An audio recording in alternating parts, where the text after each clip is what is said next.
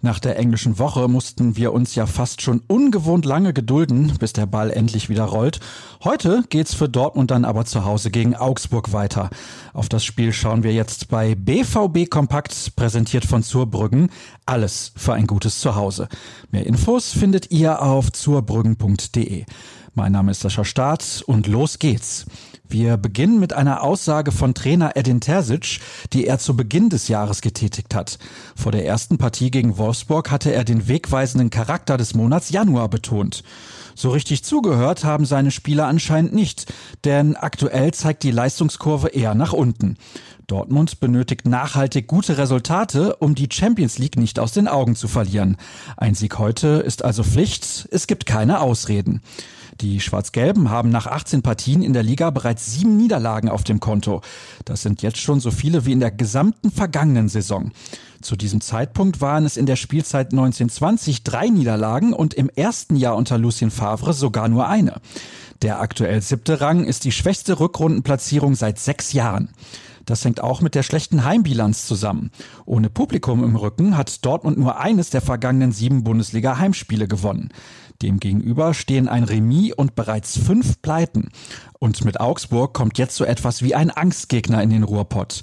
In über der Hälfte der vergangenen neun Duelle punktete der FCA gegen die Borussia. Das Hinspiel gewann die Gäste mit 2 zu 0. Wer da lieber in schöneren Erinnerungen schwelgt, kann sich unser Zeitspiel zum spektakulären 4 zu 3 Sieg der Dortmunder von 2018 online bei uns durchlesen. Dort versorgen wir euch auch mit weiteren Fakten zum Spiel und einem Interview mit FCA-Manager Stefan Reuter, das Lukas Wittland und Tobias Jören geführt haben. Der Ex-Borusse gewann als Spieler die deutsche Meisterschaft sowie den EM- und WM-Titel. Mit dem BVB holte er die Champions League. Er sieht die Situation der Borussen nicht so schwarz, wie sie gemalt wird. Einige Fans hingegen sehen eher rot. Denn obwohl der deutsche Fußball zuletzt im März 2020 ausverkaufte Stadien gesehen hat, ist die Datei Gewalttäter Sport weiter angewachsen. Etwas über 1000 neue Namen sind bei der zentralen Informationsstelle für Sporteinsätze registriert worden. Auch Dortmunder Anhänger sind darunter. Das sorgt bei der Fanhilfe Dortmund für Unverständnis und heftige Kritik, wie Jürgen Kors aufgeschrieben hat und dann niemand ins Stadion darf, ist die TV-Übertragung umso wichtiger. Zu sehen ist die Partie ab 15.30 Uhr bei Sky. Am Mikrofon nimmt beim Einzelspiel Markus Lindemann Platz. Klaus Feldmann begleitet die Konferenz. Uli Potowski ist Field Reporter und die Moderation im Studio des Pay-TV-Senders leitet Esther Settlercheck. Als Experte ist Didi Hamann am Start. Wer eine Alternative sucht, der ist bei unserer Live-Show richtig.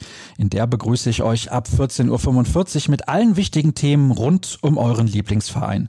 Wir schalten unter anderem zu Sascha Klaverkamp, der für uns im Stadion mit dabei ist. Außerdem spreche ich mit unserem Reporter Dirk Krampe vor dem Anpfiff, in der Pause und nach der Begegnung. All das selbstverständlich garniert mit unseren Online-Artikeln, wie zum Beispiel dem Spielbericht, der Einzelkritik oder dem Kommentar. Das volle Programm bekommt ihr auf ruhrnachrichten.de und auf Twitter. Wenn ihr uns da noch nicht folgt, sucht einfach nach rnbvb. Mich findet ihr dort unter Start. Wir hören uns morgen hoffentlich nach einem Sieg wieder. Bis dann.